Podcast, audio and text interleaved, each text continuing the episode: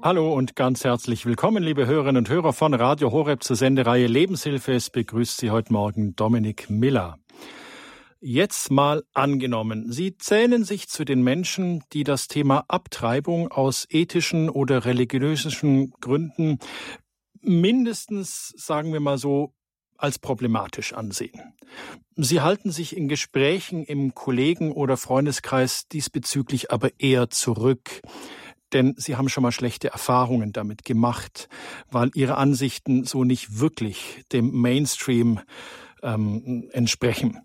Also deswegen äußern sie sich zum Thema Abtreibung gegenüber Dritten eher nicht, weil sie wissen, Pro-Life, Lebensschutz und so, das kommt nicht gut an da draußen, außerhalb ihrer Blase. Schnell ist man da in eine Schublade gesteckt mit der Aufschrift Fundamentalist oder rechtslastig. Also sind sie lieber ruhig und halten den Mund und reihen sich ein in die recht große Schar der hierzu nicht sprachfähigen oder gar sprachlosen Christen. Genau darauf liegt der Fokus unseres heutigen Studiogastes. Sie möchte Menschen und Christen zum Tabuthema Abtreibung wieder sprachfähig machen. Sie bedient sich dazu der sozialen Medien und produziert einen Podcast mit dem Titel ein Zellhaufen spricht über Abtreibung. Sie möchte Menschen dazu befähigen, richtig gute Antworten auf oft gehörte Argumente und Vorwürfe der Pro-Choice-Bewegung, also der Abtreibungsbefürworter, zu geben. Unser Thema in der Lebenshilfe heute also Tabuthema Abtreibung. Wie werden Christen sprachfähig? Unser Studiogast ist uns aus Oberbayern zugeschaltet. Sie ist 32 Jahre alt, Psychologin und Mutter. Herzlich willkommen in der Lebenshilfe Sabina Scherer. Schön, dass Sie heute bei uns sind. Ich grüße Sie. Hallo, guten Morgen. Frau Scherer, jetzt mal ganz kurz für alle unsere Hörer, die nicht so genau wissen, was ein Podcast ist. Können Sie uns das kurz erklären? Ja, gerne. Also ein Podcast ist sowas wie ähm, Radio auf Knopfdruck. Also für die heutige Generation, wir brauchen es ja immer genau zu dem Zeitpunkt genau die Inhalte, ähm, die wir wollen. Also uns taugt das nicht mehr so, dass wir ähm, das Programm uns anhören, so wie es gerade uns vorgegeben wird, sondern wir möchten das hören und das sehen, wann wir es möchten. Ob das mitten in der Nacht ist oder am Tag oder unterwegs. Und ein Podcast ist eben das, das ist eine, also ich zum Beispiel, ich halte da wie kleine Vorträge, also ich bearbeite irgendein Thema, ich spreche da in ein Mikrofon rein, nehme das auf und lade das ins Internet hoch und dann ähm, kann man das auf verschiedenen Plattformen oder bei mir auch auf YouTube kann man sich das dann anhören, wann man das möchte. Das sind bei mir ähm, Vorträge von ja zwischen würde ich sagen 10 und 30 Minuten, manchmal ist es auch ein bisschen länger, manchmal ein bisschen kürzer. Also kleine Impulse, die man sich ähm, ja in beliebiger Reihenfolge zu verschiedenen Themen anhören kann.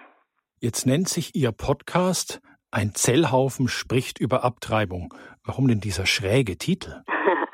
Ja, da habe ich mir sehr viele Gedanken drüber gemacht. Ähm, der soll schon auch ein bisschen provozieren, dieser, dieser Titel, weil ich das Thema ähm, so ein bisschen von der, von einer schon einer ernsten Seite angehen wollte, aber ich wollte jetzt nicht nur das Ganze so beschwichtigend angehen, sondern schon auch ein bisschen in die Wunde stochern. Und ein oft gehörtes Argument ist ja dieses Zellhaufen-Argument. Also ähm, das ist ja nur ein Zellhaufen, der da weggemacht wird. Das ist ja gar kein richtiger Mensch. Und ähm, ja, theoretisch betrachtet sind wir alle Zellhaufen, nur halt in unterschiedlichen Größen und Formen. Und ähm, wir zwei ja, sind Zellhaufen, die zufällig sprechen können. Die zufällig schon ein bisschen größer sind als andere kleine Zellhaufen, aber wir sind ähm, genauso Mensch. Und deswegen ist es so ein, ein Ding in der in der Lebensschutzbewegung bei bei jungen Lebensschützern sich selber als als Zellhaufen zu, zu bezeichnen. So ein bisschen ironisch gemeint. Und ähm, ich wollte auch das Wort Abtreibung wirklich drin haben im Titel, damit, wenn jemand nach diesem Thema sucht, äh, wenn jemand einen Podcast zu dem Thema sucht, auch direkt drauf stößt. Weil so bin ich drauf gekommen. Ich habe ähm, einen Podcast gesucht zu dem Thema aus dem deutschsprachigen Bereich. Und ich habe gemerkt, da gibt es noch nicht so vieles. Und das, was es gab, war nicht in dem Stil, der mir so gefallen hat oder wo, wie ich das gehabt, gerne gehabt hätte so bin ich auch dazu gekommen, den Podcast zu, ja, anzufangen. Also hm, gab es da irgendwie so ein Erweckungserlebnis, wo Sie sagten, ja, jetzt, jetzt muss es sein, oder hat sich das irgendwie so entwickelt? Das hat, das hat sich eher so entwickelt. Also ich habe, ich beschäftige mich schon, schon, ja, schon seit meiner Jugend mit dem Thema. Das war immer so ein Herzensthema von mir. Und ich war selber lange Zeit nicht, nicht so sprachfähig, wie ich es jetzt bin. Und ähm, in meiner Elternzeit habe ich dann mich viel mit Podcasts auseinandergesetzt, habe zu verschiedenen Themen, die mich interessiert haben, Podcasts gesucht und eben auch zu dem Thema und habe dann festgestellt, dass es da eine Marktlücke gibt. Und ich habe dann gedacht, dann fülle ich die, wenn ich jetzt gerade die Zeit dazu habe. Also jetzt stellen wir uns das für alle die, die das eben noch nie gehört haben, den Podcast von der Frau Scherer. Sie sprechen da 15, 30 Minuten über einen Aspekt von Abtreibung oder Pro-Life oder können Sie uns mal ein Beispiel geben von so Themen, die Sie in Ihren Podcasts ja behandeln? Mhm. Machen Sie uns mal neugierig. Genau, also äh, was so ein bisschen mein, mein Anliegen war, ähm, war, mich einfach mal un, ungefiltert da ausdrücken zu können zu verschiedenen Argumenten. Weil es ist ja oft nicht so einfach in der Diskussion, das so auf den Punkt zu bringen oder ähm, ja oder da eine schnelle kurze Antwort drauf zu geben, weil es einfach ein wahnsinnig komplexes Thema ist. Und ich habe mir dann gedacht, ich müsste einfach die einzelnen Argumente mal näher beleuchten und das mache ich im Podcast. Also ich nehme zum Beispiel ähm, das Argument ähm, My Body, My Choice, also mein Körper, meine Entscheidung, körperliche Selbstbestimmung und das führe ich dann aus. Warum trifft aus meiner Sicht dieses Argument nicht zu bei Abtreibung? Warum ist es nicht ähm, gerechtfertigt zu sagen, was in meinem Körper passiert, darüber entscheide nur ich, wenn es sich um ein anderes Menschenleben handelt. Und da kommt man dann immer wieder auch zurück auf ähm, natürlich auf diese Frage, ist das Ungeborene ein, ein Mensch, ein Mensch mit Menschenrechten und Menschenwürde und so. Also kommt man immer wieder auf, auf die gleichen Fragen zurück, die dann aber auch wirklich in einzelnen Folgen durchdiskutiert werden oder zumindest versuche ich das. So, auf die einzelnen Punkte und die einzelnen Argumente gehen wir noch im weiteren Verlauf der Sendung ein. Also bitte dranbleiben, liebe Hörerinnen und Hörer. Ähm, wie viele Leute hören denn Ihren Podcast? Können Sie darüber was sagen? Ganz genau sagen, weil ich eben auf verschiedenen Plattformen mhm. gehört werde und äh, ich habe auch über verschiedene Kanäle, also zum Beispiel, zum Beispiel Instagram oder Facebook, Menschen, die auch meine Inhalte konsumieren, die nicht ähm, der Podcast sind, weil ich zum Beispiel auch auf Social Media Posts ähm, erstelle. Also äh, zum Was Beispiel, ist ein Post? Ja, ein Beitrag? Post, ein Beitrag, genau, Beiträge verfasse. Und ähm, da sind es schon mehrere tausend. Den Pod, der Podcast wird auf jeden Fall von mindestens mehreren hundert Menschen, wenn nicht ja im, im niedrigen äh, drei, äh, vierstelligen Bereich gehört. Und es ist dann wie bei den Podcasts bei Radio Horeb. Man hört einen interessanten Podcast, eine interessante Sendung, sagt es Freunden oder schickt es ihnen weiter und sagt, Mensch, da hör mal rein. Genau. Und darüber Aber haben Sie keine Kontrolle mehr. Sie wissen gar nicht mehr, wie viele das dann hören. Nee, genau. Und ich bin ja, ich war ja auch schon öfter mal zu Gast in ja eben im Radio oder bei anderen auf anderen Kanälen und darüber kommen dann ja auch noch ähm, Menschen dazu, die dann die die Inhalte auf, auffinden, genau. Frau Scherer, jetzt ähm, wie, wie kommen oder Sie, Sie haben gesagt, Sie sind auch bei, auf anderen Kanälen präsent, Sie werden eingeladen. Ähm, we, bei wem sprechen Sie denn da? Sprechen Sie da nur bei ähm, die Lebensschutzbewegung hinter Tupfing äh, spricht oder macht einen Infoabend? Oder bei wem sprechen Sie da? In, wo treten Sie da auf? Ähm, das ist ganz unterschiedlich. Also von kleinen äh, Gemeinden bis hin zum ZDF war jetzt schon alles dabei. Also das war so mitunter das überraschendste, die überraschendste Anfrage. Das war schon, ähm, glaube ich, anderthalb Monate nachdem ich den, den Podcast begonnen habe, dass ich beim ZDF war bei 13 äh, Fragen. Das ist ein Debattenformat, in dem ja sehr kontroverse Meinungen diskutiert werden. Und da war ich zum Beispiel auch schon eingeladen. Oder ähm, bei kurz, für kurze Radiobeiträge war ich schon bei ähm, das Ding oder bei, ähm, bei 1 Live eingeladen. Das waren dann immer nur so ganz kleine, kurze Ausschnitte, ähm, in die ich dann reingeschnitten wurde. Aber genau, da ist einfach über, über Social Media wird da ähm, dann geschaut, wen könnte man dazu befragen und da stößt man dann, wenn man äh, jemanden aus der Lebensschutzecke sucht, dann gerne auf mich. Frau Scherer, wie, ist, wie sind denn die Reaktionen? Sie bekommen ja sicher Feedback übers Internet, über Ihre Website. Wie reagieren die Leute auf Ihre Beiträge, auf Ihre 15, 20, 30 Minuten Beiträge? Also ähm, überwiegend gut. Ich meine, natürlich bekommt man vor allem von den Rückmeldungen, die einen gut finden. Es gibt natürlich immer auch Menschen, die das ganz entsetzlich finden, was ich mache. Ähm, aber von den, von den, sag ich mal, Abtreibungsbefürwortern gibt es doch viele, die das gerne dann eher weg, ähm, weg ignorieren oder die dann sagen, dann, ich interagiere überhaupt nicht mit dieser Seite, ich will da ja keine Reichweite schenken. Von dem her, es hält sich in Grenzen. Ähm, die, das negative Feedback und erst recht übers Internet kann man das ja auch ganz gut ähm, also finde ich es finde ich es leichter, damit umzugehen, als wenn mir das jetzt jemand ins Gesicht sagen würde, ähm, weil das ja, ich kenne ja die Menschen nicht, die mir da die Rückmeldung geben, aber wie gesagt, ähm, die aller, allermeisten Nachrichten, die ich bekomme, sind wirklich positive und bestärkende Rückmeldungen. Und da freue ich mich sehr drüber. Frau Scherer, ähm, mir persönlich geht's zum Thema Abtreibung eigentlich genauso, was der Aufhänger unserer Sendung ist. Ich fühle mich selber da oft sprachlos oder einfach nicht sprachfähig, weil ich mich ähm, überrollt fühle von den Argumenten. Ich fühle mich überrollt von den Argumenten, von, von, von der Emotion. Warum, ja, Warum werden Christen bei diesem Thema so sprachlos? Warum verschlägt denen geradezu die Sprache? Haben Sie da eine Erklärung dafür, Frau Scherer? Also ich, ja, ich glaube, da gibt es verschiedene Ansatzpunkte. Warum ist das so? Ich glaube, ein ganz wichtiger Punkt ist die Menschenfurcht, die ja in uns allen steckt, also auch in mir und ähm, die einfach ein ganz tief, eine ganz tief sitzende ähm, Belastung ist, die wir alle mit uns rumtragen, ähm, dass wir sehr, sehr viel Wert auf das geben, was andere über uns denken.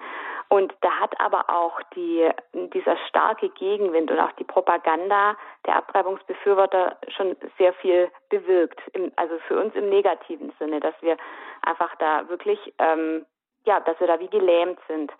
Aber ähm, ich glaube, es ist nicht bei allen nur die Menschenfurcht. Es ist sprachfähig zu sein heißt ja auch nicht einfach nur überhaupt irgendwas zu sagen, sondern eben auch, wie man etwas sagt. Manche sagen auch viel zu dem Thema oder, oder posten oder schreiben und erreichen aber trotzdem nichts. Und also entweder steckt dann ein Mangel an, an Argumenten oder Wissen dahinter. Wenn ich nicht über ein Thema Bescheid weiß, dann dann traue ich mich auch nicht, ähm, mich dazu zu äußern. Ist ja klar, ist ja auch weise. Es ist ja auch weise, wenn ich mich mit einem Thema nicht auskenne, dann nicht einfach meine Meinung rauszublasen und die nachher nicht verteidigen zu können.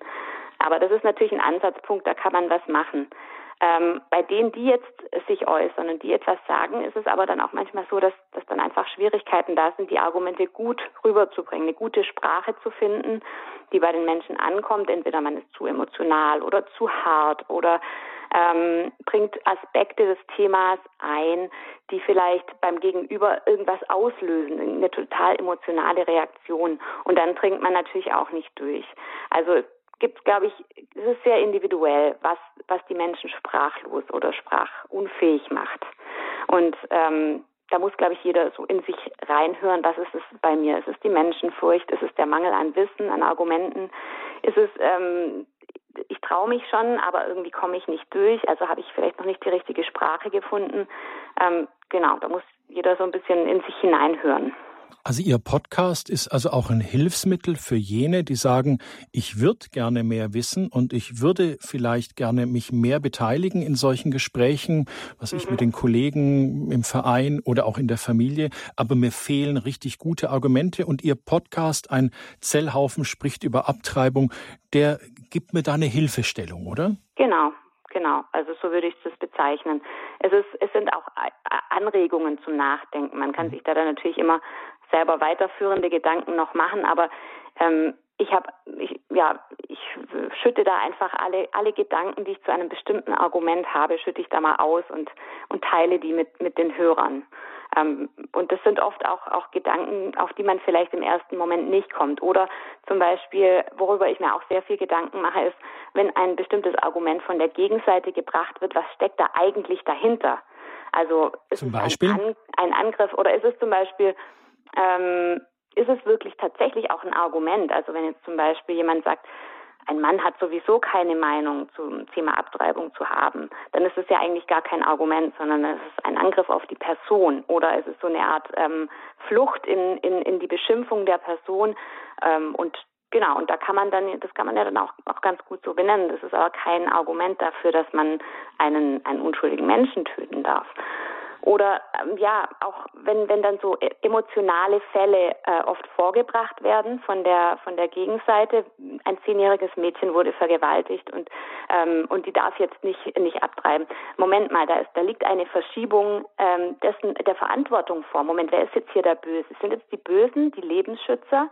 die dieses Mädchen ähm, die in eine ganz schlimme Situation bringen, oder ist eigentlich der Böse, der, der Verantwortliche für diese Situation, der Täter, dem hier gerade, ähm, der hier sich gerade ins Fäustchen lacht und dem hier die ganze Verantwortung eigentlich abgenommen wird für, für diese Bosheit der Tat, weil äh, jetzt der Fokus auf den Lebensschützern liegt. Also ich möchte da so ein bisschen wach für machen, wie kann man so ein Argument denn überhaupt betrachten, von welchen Seiten und was könnte da noch dahinter stecken, wie gehe ich ähm, mit den Emotionen um, die da ins Spiel kommen können und so weiter.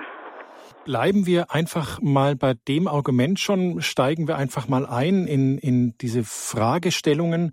Eben, das sind Argumente, die ich eben auch schon selbst oft gehört habe. Eben, jemand ist vergewaltigt worden, Opfer eines Verbrechens geworden und daraus ergibt sich eben eine Schwangerschaft. Ähm, was, was kann ich hier als Pro-Life, als Lebensschützer, als jemand, der das Lebensrecht im Auge hat, was kann ich hier ins Feld führen? Mhm. Genau, ähm, da muss ich vielleicht ein bisschen ausholen. Holen Sie aus. Holen genau. Sie aus, Frau Scherer. Ähm, ich möchte ich möchte ein bisschen wachmachen für eine gewisse Grundhaltung, die wir äh, an den Tag legen sollten, wenn wir im Gespräch sind. Es kommt natürlich auch immer auf den Kontext drauf an, ob ich jetzt im Internet diskutiere oder ob ich ähm, mit, mit jemandem, jemandem gegenüberstehe. Und diese Grundhaltung beinhaltet ähm, genau verschiedene Aspekte. Zum Beispiel eine sehr hohe Sensibilität dafür, dass mein Gegenüber direkt betroffen sein könnte. Ob jetzt von sexueller Gewalt oder von Abtreibung, ähm, ob direkt oder indirekt. Also äh, Alexandra Maria Linder hat irgendwo mal geschrieben, dass, ähm, wenn man es hochrechnet, wahrscheinlich bis zu jeder Zweite in Deutschland direkt oder indirekt von Abtreibung betroffen ist. Wer ist Frau also, Linder? Ähm, das ist die Vorsitzende des Bundesverbands Lebensrecht äh, von der Aktion Lebensrecht für alle. Das ist sozusagen die große bekannte Lebensschützerin in Deutschland, die äh, sehr viel, ähm, ja, sehr viel Literatur auch schon dazu veröffentlicht hat.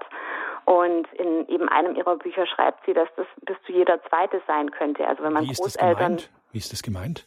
Also wenn man jetzt ähm, Großeltern, Geschwister, also Ver Verwandtschaft sozusagen dieser Kinder mitzählt, ähm, könnte es bis zu jeder zweite in Deutschland sein, der schon jemanden verloren hat durch Abtreibung. Ohne es zu wissen. Ohne es zu wissen. Das Familiengeheimnis. Genau, oder aber auch, ja, viele wissen es auch. Ähm, ich würde auch gerade sagen, bei den Männern ist es wahnsinnig unterschätzt, weil man hat es ja oft gar nicht so auf dem Schirm, dass ja auch Männer zu 50 Prozent an der Entstehung eines Kindes beteiligt sind, zumindest wenn es um Abtreibung geht. Also dass auch viele Männer schon Kinder verloren haben durch Abtreibung und äh, Frauen sowieso. Also ich, ich gehe immer mit der Grundhaltung in ein Gespräch, dass mein Gegenüber betroffen sein könnte, weil dann habe ich automatisch schon eine sensiblere Sprache. Dann gehe ich automatisch schon ähm, ja mit mit einer gewissen Herzenshaltung an die Sache ran. Es geht nicht darum, dass ich niemandem auf den Schlips trete oder dass ich niemanden verletze. Also ich will ja immer klar sein, aber Klarheit und Wahrheit ohne Liebe ist Härte, hat mal irgendjemand gesagt. Also einfach nur hart zu sein und klar zu sein ist nicht das Ziel, sondern wenn ich die Herzen der Menschen berühren will, dann dann will ich ja auch wirklich ihr Herz berühren und nicht nur nicht nur die Argumente rausballern, die ich alle in der Tasche habe. Das ist das eine. Das, ist, das gehört zu dieser Grundhaltung mit dazu, ähm, dass ich sensibel bin für persönliche Betroffenheit, aber genau auch trotzdem wahr und klar bleibe. Und wenn wir jetzt, ähm, also bei, bei eigentlich bei jedem Argument, sei es das Thema Vergewaltigung, sei es ähm, jedes andere Argument, da steht eigentlich im Hintergrund immer die Frage oder das Argument oder auch, sagen wir mal, die Behauptung, das ist ja eigentlich noch gar kein richtiger Mensch, dieses Ungeborene, dieser Embryo. Und das ist eine Frage, auf die werden wir immer wieder zurückkommen. Deswegen ist eigentlich das Wichtigste, was man als allererstes klären sollte, ähm, was äh, sind die Annahmen des Gegenübers über das, über die Menschlichkeit der Ungeborenen. Das ist sozusagen das, das allererste und wichtigste Argument. Und wenn ganz, wir das geklärt haben, was oft da, ganz, ganz, kurz, da gehen ja, da gehen ja die Meinungen auseinander. Aber gibt es hierzu nicht schon eine Rechtsprechung, zum Beispiel vom Europäischen Gerichtshof? Also es gibt das Bundesverfassungsgericht. Ähm, stuft äh, die Ungeborenen, zumindest zu dem Zeitpunkt, in dem, in, äh, zu dem Abtreibung relevant ist, als äh, Menschen mit Menschenrechten und Menschenwürde ein, also als Träger von Menschenrechten. Also aus rein juristischer Perspektive haben wir sozusagen das Recht auf unserer Seite. Deswegen steht die Abtreibung auch im Strafgesetzbuch. Das ist sozusagen ein, in Anführungszeichen nur ein Kompromiss, der faktisch dann trotzdem dazu führt, dass ähm, die Kinder abgetrieben werden können. Aber rein rechtlich gesehen ist es in Deutschland tatsächlich so, dass anerkannt wird, dass die ungeborenen Menschen mit Menschenrechten und Menschenwürde sind. Aber nichtsdestotrotz haben eben die Menschen unterschiedliche persönliche Ansichten darüber, wann für sie das Leben eben beginnt, ab dem dritten Monat oder erst ab dem Erblicken des Lichtes der Welt. Genau. Viele sagen, nennen auch diesen Punkt der Überlebensfähigkeit außerhalb des Körpers der Mutter als Zeitpunkt. Also ähm, man muss vielleicht vorher noch mal sagen, man unterscheidet da zwischen verschiedenen Perspektiven, die man auf das Thema haben kann. Dieses Menschsein, die biologische Perspektive, die ist da ganz klar. Das ist, das, es ist ein Mensch, es ist ein, ein ganzer Organismus. Also das ist quasi fachlich schon geklärt. Darüber sind sich die Fachleute, Juristen und so weiter und Ethiker, darüber besteht Klarheit. Äh, die, die Biologen, würde ich jetzt mal sagen, die sind sich einig. Also es gibt eine Studie aus den USA, die besagt, dass 96 Prozent der Biologen und nicht nur der katholischen Biologen, sondern äh, aller Biologen unabhängig von, von ihrer Haltung zum Thema Lebensschutz ähm, darüber einstimmen, dass der, also die Befruchtung der Eizelle durch die Samenzelle der Zeitpunkt ist, an dem etwas kategorial Neues entsteht. Also an der ein Mensch, ein ganzer Mensch entsteht, ein Organismus, auf den auch die alle Anzeichen, des, äh, die einen Organismus kennzeichnen, zutreffen und ähm, der, der ein distinkter, also ein äh, ja ein, ein, ein extra, ein einzelner Mensch ist, der von der Mutter klar unterscheidbar ist und ähm, der sich, der ab diesem Zeitpunkt eigentlich nur Zeit und natürlich ein bisschen Nährstoffe braucht, um sich zu entwickeln. Aber es gibt nichts, was man von außen tun kann, um diesen Prozess äh, sozusagen zu beschleunigen oder man müsste nichts mehr hinzufügen. Genau, also die biologische Seite ist geklärt und das glauben einem, selbst das glauben einem vielen nicht, auch wenn man dann ähm, auch Belege bringt für diese, für diese Aussage.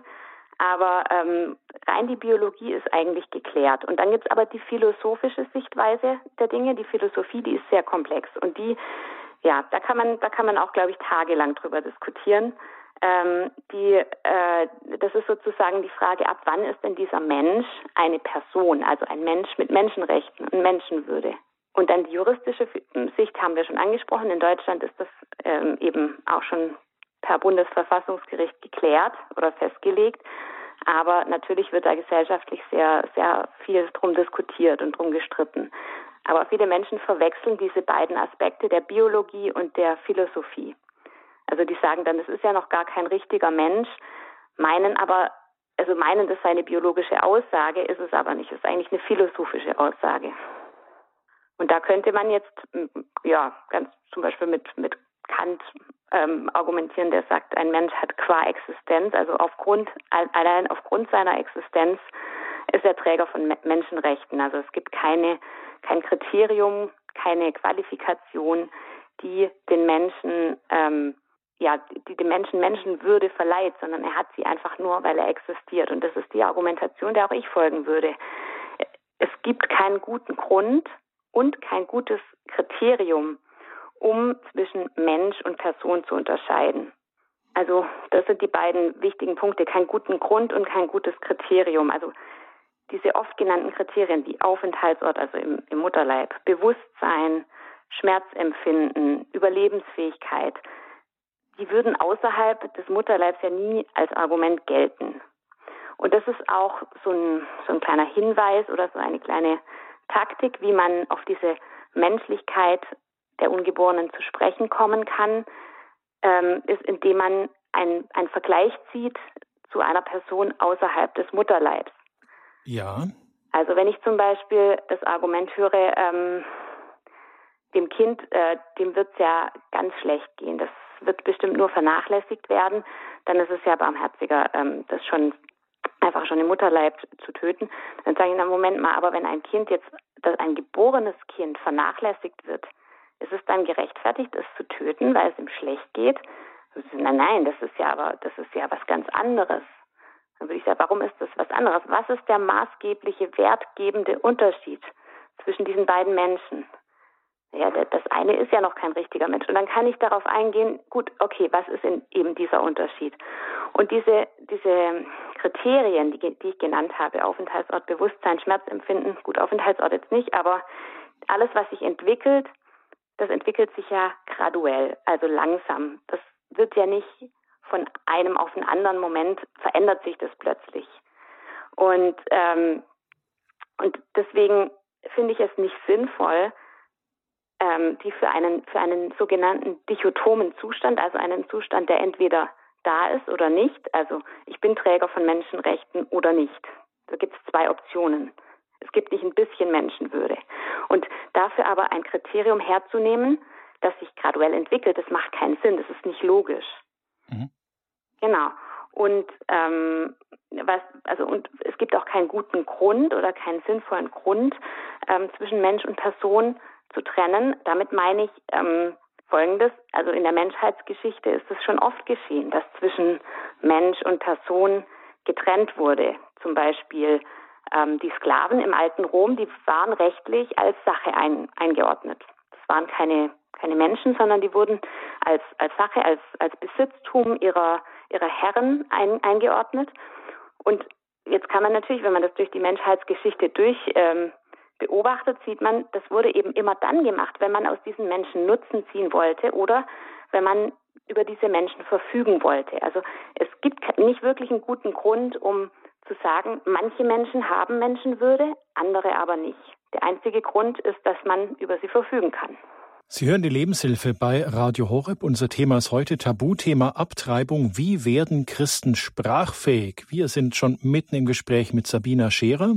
Sie ist Psychologin und sie ist Initiatorin und Gründerin des Pro-Life Podcasts Ein Zellhaufen spricht über Abtreibung.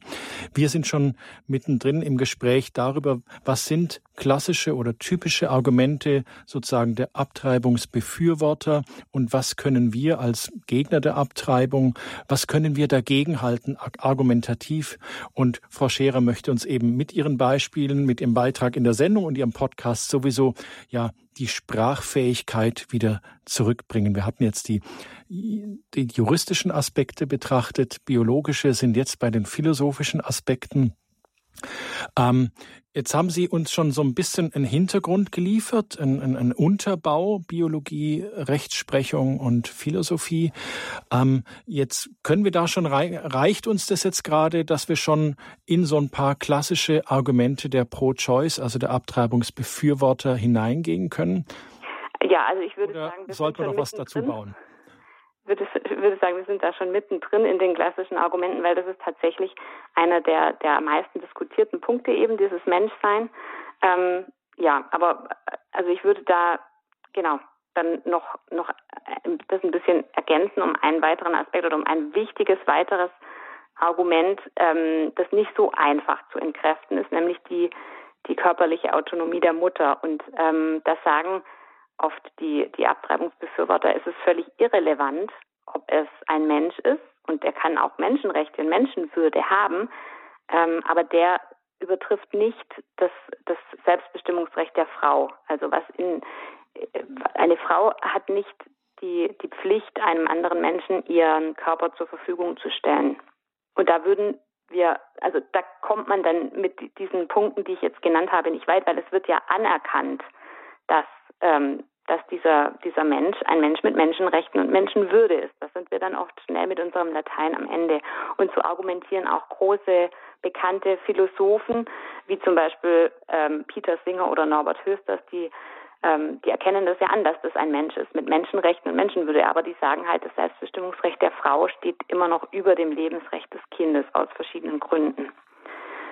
Genau, und das, also das ähm, wäre jetzt ein Punkt, wo man dann, wo es dann eher um die um die Abwägung der Rechte geht, wo man dann auch mit Verantwortung zum Beispiel ähm, argumentieren muss, dass man sagt, ein Eltern, also nicht nur speziell Mütter, Eltern insgesamt haben ja immer eine eine Verpflichtung gegenüber ihren Kindern, eine Verpflichtung, sie am Leben zu erhalten oder sie zu versorgen. Warum soll das im Mutterleib anders sein?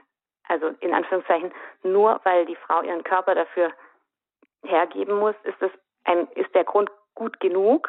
Äh, wir als Lebensschützer, wir halten sehr viel von körperlicher Autonomie, von körperlicher Selbstbestimmung und zwar so viel, dass wir glauben, dass sie schon im Mutterleib beginnt, dass auch das Ungeborene schon äh, ein Recht auf körperliche Selbstbestimmung hat. Also ja, es ist ähm, da kann man kann man lang und breit in die Tiefe gehen. Das, das sind auch oft hochphilosophische Diskussionen. Äh, je nachdem, wem man da gegenübersteht, ähm, ja, muss man da einfach schauen, wie wie, wie tief äh, philosophisch gebildet ist derjenige im, im Thema auch schon drin. Ähm, es ist schon vielen einleuchtend, dass das Lebensrecht grundsätzlich über dem Selbstbestimmungsrecht steht. Wenn wir da ein Beispiel bringen, zum Beispiel, ich darf mit meinem Körper machen, was ich will, zum Beispiel wenn es um Thema Alkohol trinken geht. Ich kann mich selber, äh, ja, ich kann mit drei Promille äh, antrinken, aber ich darf mich dann nicht ins Auto setzen und andere damit gefährden, weil ich dann deren Lebensrecht gefährde. Und warum sollte das bei beim Thema Abtreibung dann nicht gelten? Ähm, nur weil sich dieses Kind zufälligerweise genau an dem Ort befindet, an dem es jetzt sein soll. An dem einzigen Ort, der ihm das Leben ermöglicht. Das ist das, was Sie vorhin mit der, mit der, mit der graduellen Entwicklung meinten. Es, es ist ja. einfach schrittweise. Es geht nicht von jetzt auf gleich, sondern. Ja. Mhm. Genau, also was ich ganz wichtig finde ähm, in der Diskussion, vor allem wenn man jetzt im, im 1 zu 1 Gespräch ist, dass man ein bisschen abklopft, wo steht denn der andere, wo steht denn mein Gegenüber ähm, also ihn da abzuholen, wo er ist und wo auch die Sprache zu wählen, die mein Gegenüber versteht. Wenn ich jetzt zum Beispiel mit einer mit einem Teenager-Mädchen spreche, dann, dann wähle ich natürlich eine ganz andere Sprache, wie wenn ich jetzt mit einem Mann mittleren Alters spreche, beispielsweise. Und ähm, diese Sensibilität, diese Grundhaltung, die ich auch am Anfang genannt habe, wo ich jetzt über die persönliche Betroffenheit gesprochen habe, das betrifft aber natürlich auch das Vorwissen, das die Person hat oder die, ähm, ja, die eigenen Bezüge zum Thema. Und da finde ich auch ganz gut und ganz wichtig, dass man einfach auch nachfragt, was weißt du denn oder was glaubst du denn zu diesem und diesem Punkt, dass man nicht nur Vorträge hält, wie ich das jetzt gerade gemacht habe, das kann man das kann man machen, wenn, wenn sich das aus der Situation heraus ergibt, wenn der andere auch interessiert nachfragt. Aber wenn mein Gegenüber jetzt einfach nur ähm, Argumente ballert und ich einfach nur Argumente zurückballer, dann entsteht darauf kein, daraus kein konstruktives Gespräch, sondern auch sich gegenseitig zuzuhören und gerade dann auch bei diesen sensiblen Themen, diesen sensiblen Fragen, wie jetzt, wenn man zum Beispiel jetzt weitergehen zum, zum Thema Vergewaltigung, das finde ich ganz wichtig, dass man da auch eine gemeinsame Basis schafft, dass man auch auf das eingeht, was eigentlich die gemeinsamen Werte sind, die vielleicht, die man wahrscheinlich tatsächlich hat. Also wenn wir jetzt zum Beispiel zum Thema Vergewaltigung gehen, dass man das dann natürlich ähm, bestätigt. Also wir werden dann oft als Monster dargestellt oder als unsensibel, wenn wir sagen, ähm, auch in diesem Fall ist es nicht gerechtfertigt, dem, dem unschuldigen Kind das Leben zu nehmen. Dass man dann das natürlich ausdrückt, das ist das Schlimmste, mitunter das Schlimmste, was einer Frau passieren kann. Und wir wünschen das niemandem. Der eigentliche Übeltäter ist hier nicht das Kind und sind nicht die Lebensschützer, die das Kind schützen wollen, sondern der eigentliche Übeltäter ist der, der Erzeuger des Kindes. Und ich würde da, also man, man kann da auch zum Beispiel so, ja, mit, mit Gegenfragen arbeiten.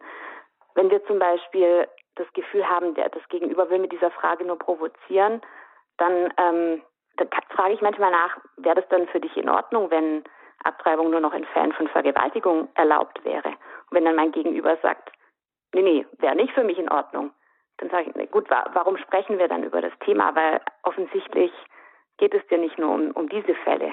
Oder ähm, eine Gegenfrage, die mir bisher, glaube ich, noch nie beantwortet wurde oder wo noch nie jemand so wirklich eine Antwort darauf wusste, ist ähm, das Gedankenexperiment. Wie fändest du es denn? Was würdest du denn dazu sagen, wenn wir einer Frau, die Opfer von sexueller Gewalt wurde, ähm, das, die freie Wahl geben würden, ob ihr Peiniger die Todesstrafe bekommen soll. Wärst du damit einverstanden? Und wenn jetzt diese Person nicht gerade ein Fan von Todesstrafe und Selbstjustiz ist, muss eigentlich die Antwort lauten, nee, wäre eigentlich nicht in Ordnung. Aber Moment mal, wenn wir der Frau das nicht zugestehen würden, dass sie über das Schicksal ihres Peinigers, eines bösen Menschen urteilt, warum sollte das dann für das unschuldige Kind zutreffen? Und bei all dem ja auch all den guten Argumenten, die wir haben, natürlich trotzdem immer sensibel sein und das kann man nicht oft genug betonen, eben dafür, dass da wirklich auch Geschichten und Betroffenheit dahinter stehen kann, wenn so eine Frage gestellt wird. Sie hören die Lebenshilfe bei Radio Horeb. Unser Thema ist heute Tabuthema Abtreibung. Wie werden Christen sprachfähig? Wir sind im Gespräch mit Sabina Scherer. Sie ist Psychologin und Gründerin des Podcasts Ein Zellhaufen spricht über Abtreibung. Sie, liebe Hörerinnen und Hörer, können in der Sendung mitmachen. Sie können uns Ihre Fragen stellen. Zum Beispiel haben Sie selber als äh, unsere Hörerinnen und Hörer, haben Sie Erfahrungen in Gesprächen über Lebensschutz mit Pro-Life oder sind Sie Abonnentin von Frau Scherers Podcast und haben Sie da schon Hilfe erfahren, die Sie dann auch anbringen konnten? Das würde uns zum Beispiel interessieren. Die Hörernummer, die ist ab jetzt freigeschaltet. Mein Kollege, der Herr Schneider, der wartet schon auf Ihre Anrufe und freut sich, die entgegenzunehmen. Sie erreichen uns unter der 089 517 008 008. Wenn Sie uns von außerhalb Deutschlands anrufen, wählen Sie 0049 89 517 008 008. Unser Thema heute, Tabuthema Abtreibung. Wie werden Christen sprachfähig? Da interessieren uns Ihre Meinungen dazu. Wie haben Sie sich geschlagen, vielleicht in einem Gespräch, in einer Situation? Wie sind da Ihre Erfahrungen? Was hat Ihnen geholfen? Wo sind Sie gescheitert? Lassen Sie uns teilhaben daran. Genau. Und wir hören ein bisschen Musik zum Luftholen.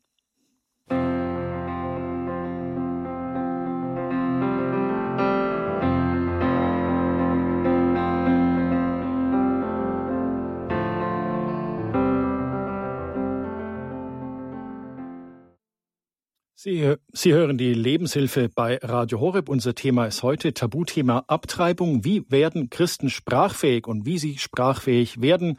Darüber sprechen wir mit Sabina Scherer. Sie ist Psychologin und die Gründerin des Pro-Life Podcasts Ein Zellhaufen spricht über Abtreibung.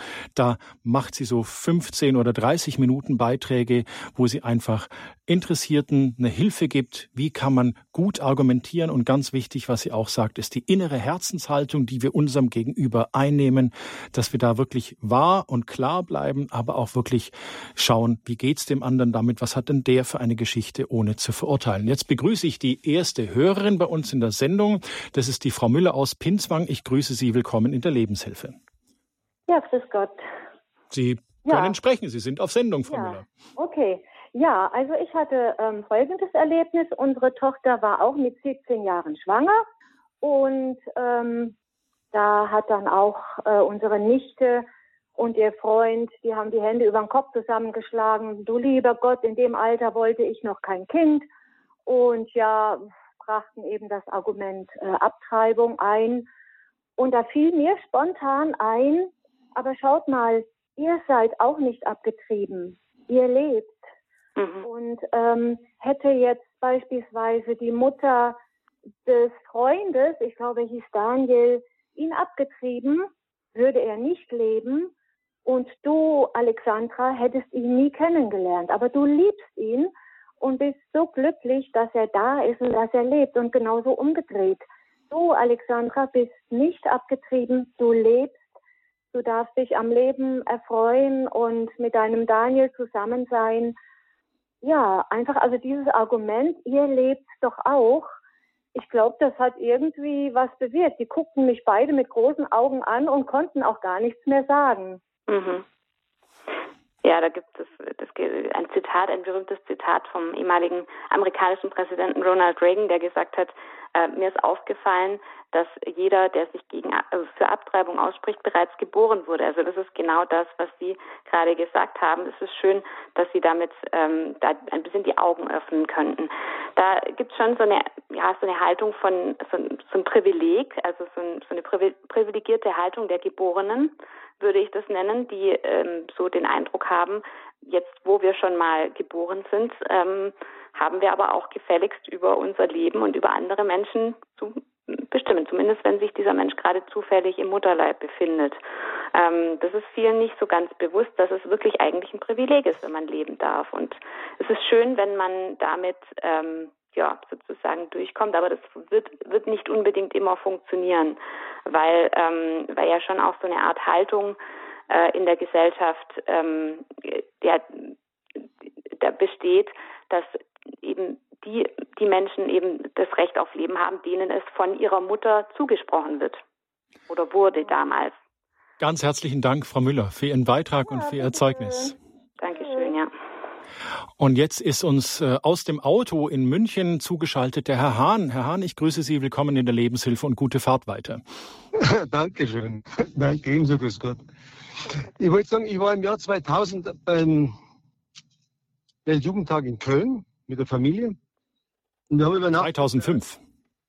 In Köln waren wir, ja. Genau. Jugendtag. Und da haben wir übernachtet bei einer Cousine. Die hat zwei fast erwachsene Töchter gehabt. Die hat lange schon Freunde. Und da kam auch das Thema Abtreibung und da habe ich nur jedem von denen die CD gegeben, der stumme Schrei. Der stumme Schrei ist eine, ist eine Video, ist eine Aufzeichnung, wo über Ultraschall eine Abtreibung, eine Absaugung, genauer gesagt, gefilmt worden ist, oder? Richtig, genau, richtig, das ist es. Und am nächsten Tag kamen die beiden wieder und eine davon hat gesagt, eins weiß ich, Abtreibung niemals. Mhm. Das ist, genau, ja, das ist ein sehr bekannter. Ich weiß, es ist Schocktherapie, das ist heute nicht mehr so erwünscht, dass man sowas macht, aber ich wollte einfach sagen, das hat gewirkt. Mhm. Ja, genau. Ähm, das ist, äh, das ist ein ganz spannendes Thema, dieses Thema, wie gehen wir mit grafischen Bildern um, wie gehen wir tatsächlich mit, mit, mit dem Zeigen von Realität von Abtreibung um. Ganz wichtiges und aktuelles Thema, weil es wieder aufkommt. Also das war früher, sage ich mal, vor 20 Jahren in Deutschland auch ähm, sehr verbreitet. Dann wurde es wieder zurückgefahren, weil man viel Kritik dafür bekommen hat, weil man ähm, gemerkt hat, das ist zu emotionalisierend. Heutzutage blüht es wieder mehr auf, vor allem im englischsprachigen Bereich, weil man gemerkt hat, es wirkt. Also ich bin selber ich habe da tatsächlich im Laufe der Zeit auch ein bisschen meine Meinung darüber geändert. Ähm, heutzutage hat man auch nicht mehr so sehr das Problem, dass die Gegenseite sagt, das sind gefakte Bilder, das, das stimmt gar nicht, die, die sind gar nicht echt, ähm, weil man das heutzutage einfach weiß, wie, wie, wie das ausschaut im Mutterleib. Und ähm, ja, weil es einfach, ja, weil das Natürlich regt es Emotionen an, womit ich persönlich immer ein bisschen vorsichtig bin mit diesem Emotionalisieren. Andererseits die Gegenseite tut es auch. Die packen auch immer die krassesten Stories aus und ähm, da dürfen wir uns schon fragen, in welchem Maße wir das mit Vorsicht natürlich aber auch einsetzen dürfen. Also muss man immer auf den Kontext achten, in dem man sich bewegt. Ganz herzlichen Dank, Herr Hahn, für den Hinweis. Und ähm, ich war auch auf dem Weltjugendtag 2005, habe Erinnerungen daran.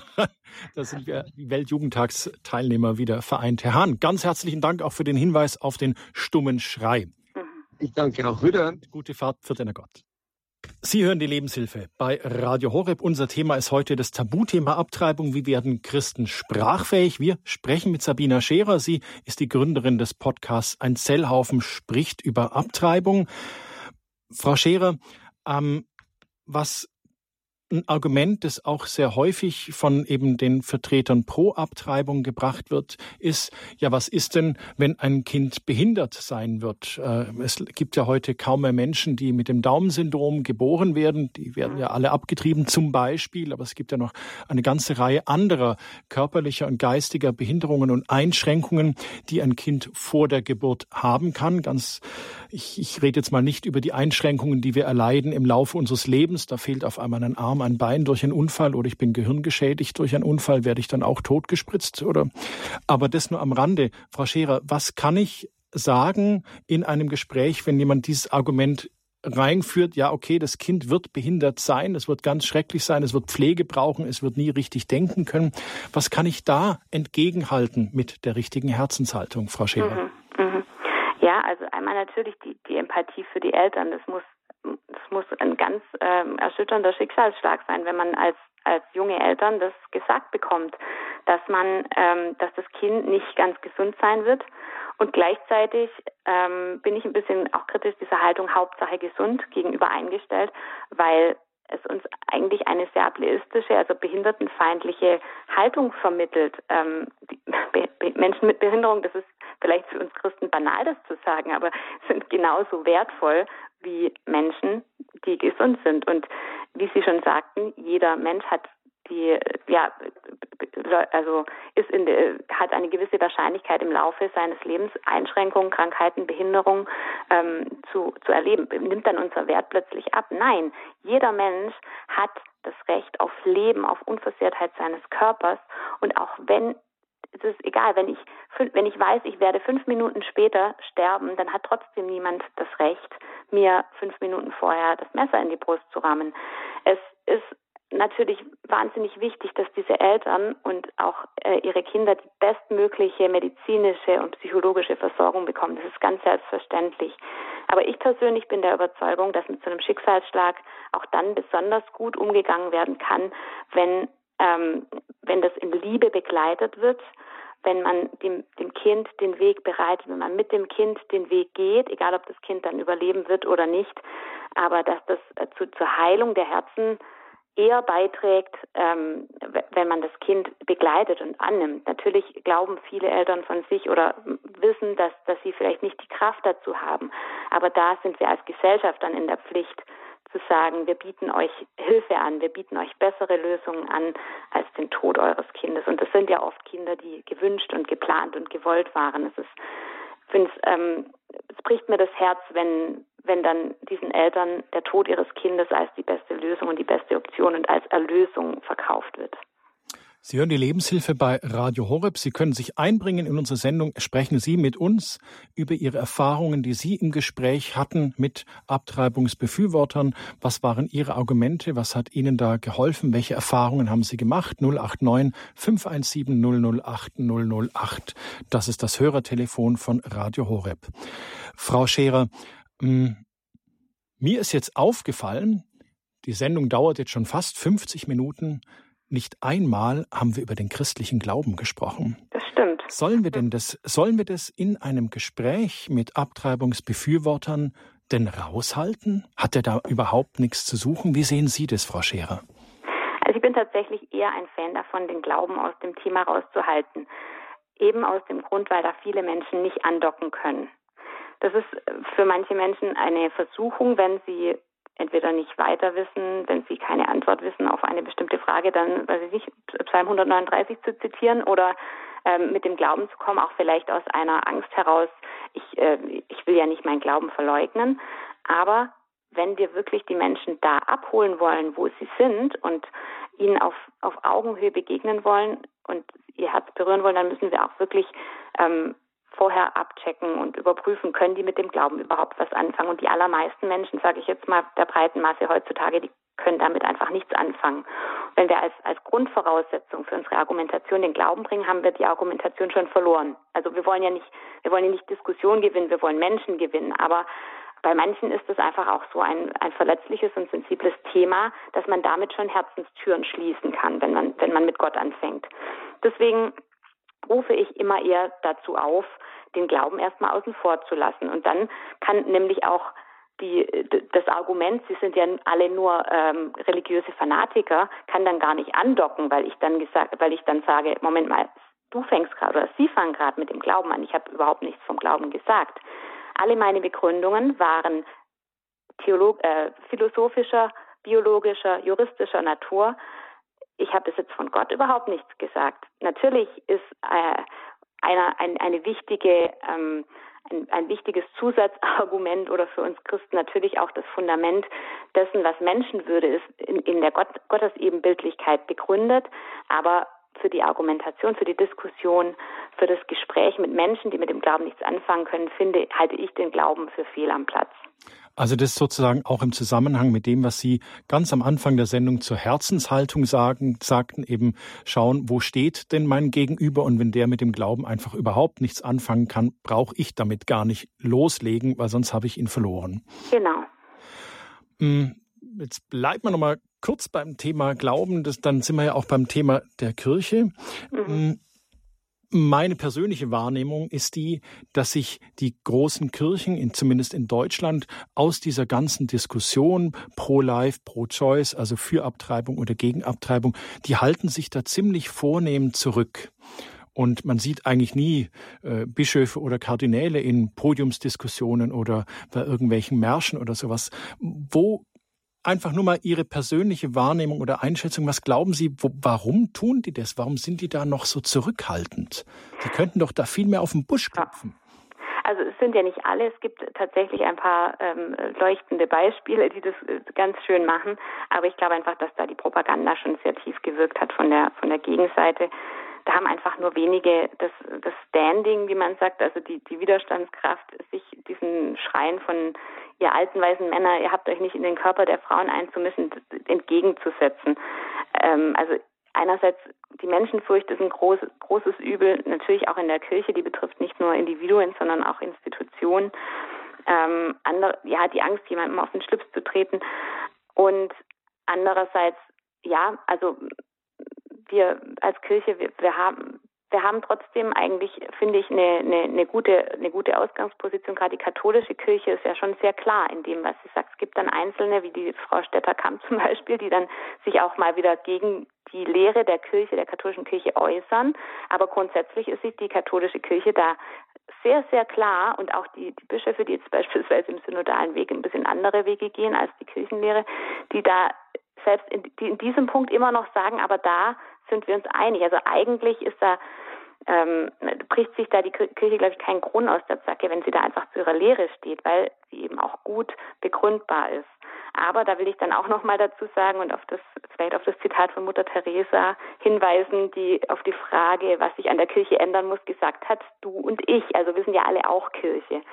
Und wenn wir dann als Basis sozusagen Zeugnis geben von dem, was, was wir glauben, wovon wir überzeugt sind, dann ähm, ja, ist, glaube ich, schon viel gewonnen. Ich begrüße jetzt aus Münster die Frau Braunjas bei uns in der Sendung. Hallo, Frau Braunjas, willkommen in der Lebenshilfe. Ja, grüß Gott. Also ich äh, begrüße Sie auch herzlich und möchte mit Dankbarkeit meine Erfahrung weitergeben.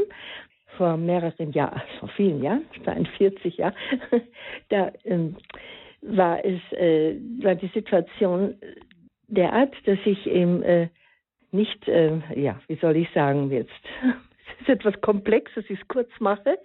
Ähm, es waren keine Hinweise auf eine Schwangerschaft.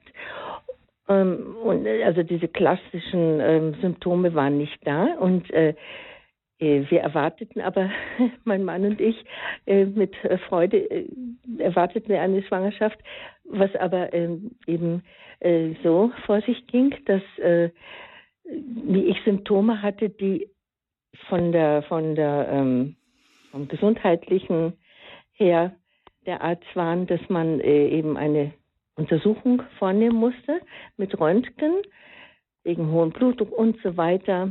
Und äh, nachher stellte sich heraus, dass, dass, dass ich äh, schwanger war. Und äh, zwar schon im dritten Monat. Und dann sagten alle rundherum, also meine Bekannten und äh, sogar auch im Krankenhaus, wo ich gearbeitet habe, äh, auf, auf jeden Fall kommt da nur eine Abtreibung in Frage, weil mit so vielen Dosen an Röntgenstrahlen, da kann es gar nicht äh, gesund auf die Welt kommen, das Kind. Und äh, für meinen Mann und mich äh, gab es aber überhaupt keine Diskussion darüber, dass wir das durchstehen wollten mit Gottes Hilfe und äh, einfach Ja dazu sagen wollten, so wie jetzt äh, sich äh, das Ganze entwickeln würde. Und dann ähm, war, äh, kam es immer, also ging die Schwangerschaft äh, voran und äh, ein Arzt sagte ja interessanterweise, könnt, könnte man sagen, das ist eine normale Schwangerschaft sein könnte.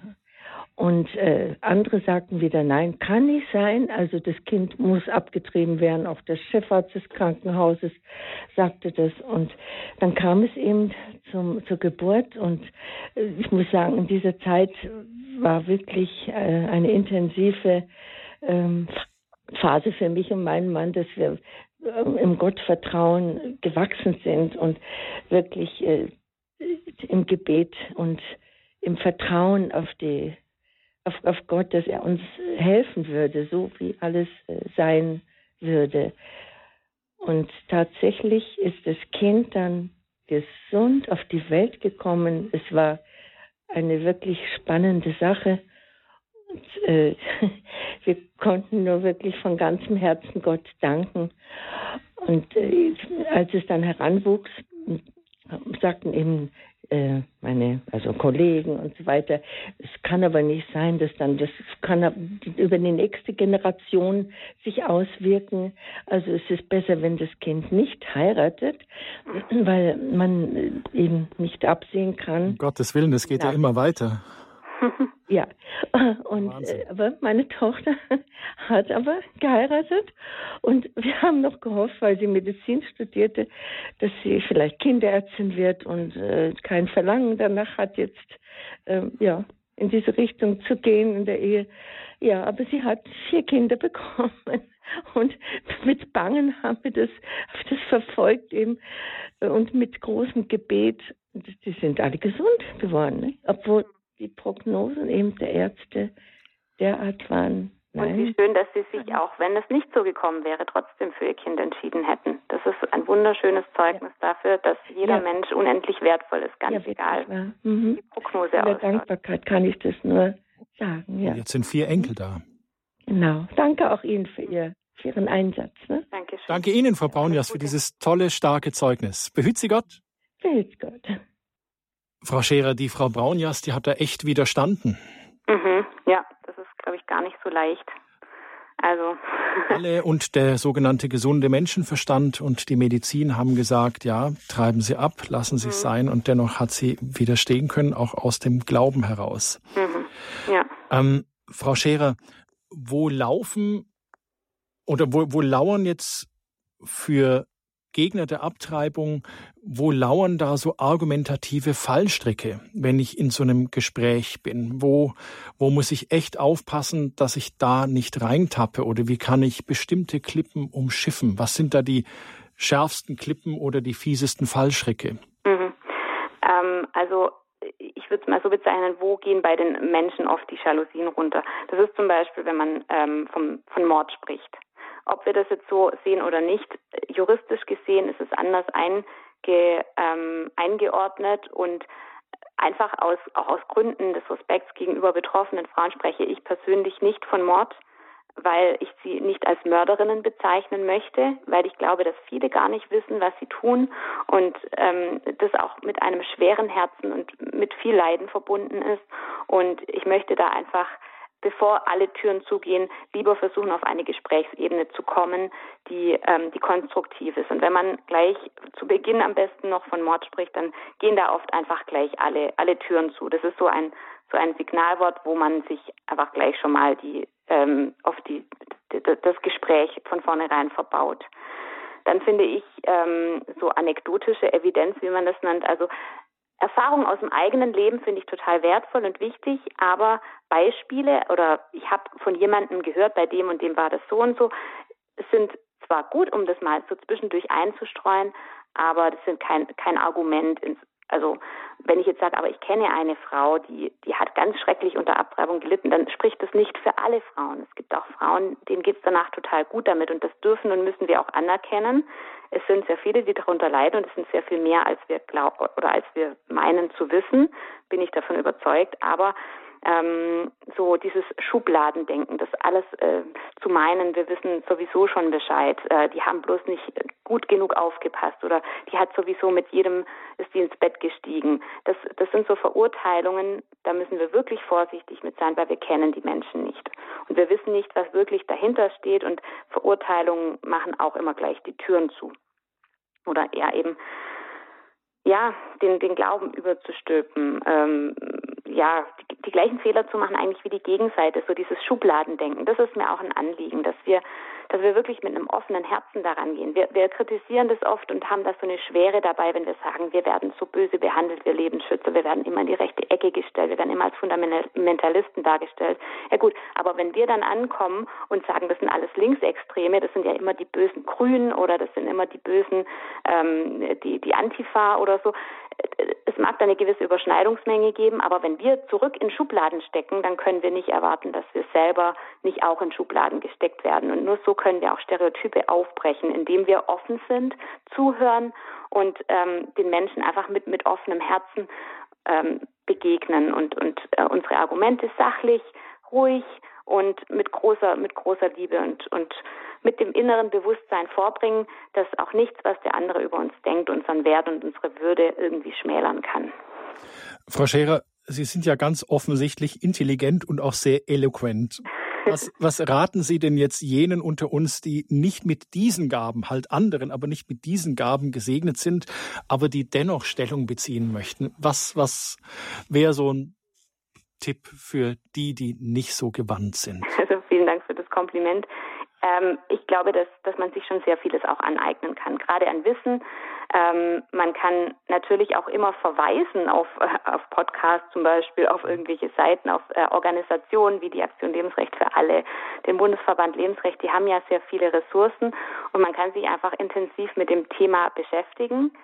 Ähm, sich selbst im Glauben zu stärken, hilft unglaublich dabei, dieses Standing zu haben, also diese Widerstandskraft, auch das, dieses innere in sich ruhen und zu wissen, die Kritik von außen kann mir nichts anhaben. Siehe, Aber, die, siehe die letzte Hörerin, die Frau Baunjas, die da einfach festgestanden genau, ist. Genau, mhm. genau. Und eben dann, ja, wenn, wenn man jetzt sagt, also mein Problem liegt eher daran, dass ich jetzt mich in, mit den Argumenten nicht so auskenne, da gibt es sehr viele Ressourcen. Ich glaube, die ja, haben wir vorhin schon kurz drüber gesprochen, da kann man dann über einen Hörerservice vielleicht auch, wenn man da Fragen hat, wo, wo finde ich da was, da kann, können wir auch noch was zur Verfügung stellen, dann über einen Hörerservice. Ähm, Bücher lesen, es gibt Sprachfertigkeitstrainings, gibt jetzt ein ganz neues äh, von, von Diebelfit, das ist, glaube ich, eher für die jungen Leute, aber dann gibt es auch von Pro-Life Europe, von, von, der, von der Jugend für das Leben, für Aktion Lebensrecht für alle, äh, sämtliche Lebensschutzorganisationen haben, ähm, stellen Ressourcen zur Verfügung um sich weiterzubilden. Und ich glaube, dass das schon ganz viel ausmacht, wenn man sich einfach auskennt mit den Argumenten. Und ähm, genau, man kann dann ja auch ja einfach an den Punkten versuchen, sich, ähm, sich zu bilden und weiterzuarbeiten, an denen man merkt, da hapert es bei mir. All diese Hinweise, Bücher, Organisationen, Vereine, die haben wir auf der Website von Radio Horeb hinterlegt oder werden sie in Kürze hinterlegt haben. Die Frau Scherer wird uns noch mit entsprechenden einschlägigen Adressen versorgen. Ähm, also dazu beim Radio Horeb Hörerservice oder auf der Website von Radio Horeb. Frau Scherer, ähm, zum Schluss der Sendung ganz kurz, was war Ihr schönstes Erlebnis mit Ihrem Podcast? Ähm, also tatsächlich ist es, glaube ich, für, für jeden, der im Lebensschutz aktiv ist, das schönste Erlebnis, wenn man die Nachricht bekommt, dass man dazu beigetragen hat, einem Menschen das Leben zu retten. Und so eine schöne Nachricht habe ich auch schon mal bekommen. Da war ich wirklich den Tränen nah und kriege jetzt noch Gänsehaut, wenn ich dran denke, dass mir eine junge Frau geschrieben hat, dass sie unter anderem, jetzt nicht nur, aber mit Hilfe meines Podcasts ähm, sich dazu entschieden hat, ihr Kind zu behalten. Das war Sabina Scherer. Sie ist Gründerin des Pro-Life-Podcasts Ein Zellhaufen spricht über Abtreibung. Ich lade Sie, liebe Hörerinnen und Hörer, ein, da einfach mal ins Internet zu gehen und reinzuhören. Ähm, ich glaube, Sie haben gemerkt, dass Frau Scherer auch sehr kurzweilig sprechen kann. Danke, Frau Scherer, dass Sie bei uns in der Sendung waren, dass Sie uns eine Hilfe gegeben haben, unseren Hörerinnen und Hörern. Und danke auch an unseren Hörer und die Hörerinnen, die angerufen haben und ihre Zeugnisse und ihre Erlebnisse mit reingebracht haben in die Sendung. Ganz herzlichen Dank, Frau Scherer. Behüt Sie Gott. Alles Gute für Ihren Podcast Ein Zellhaufen spricht über Abtreibung. Dankeschön. Alles Gute.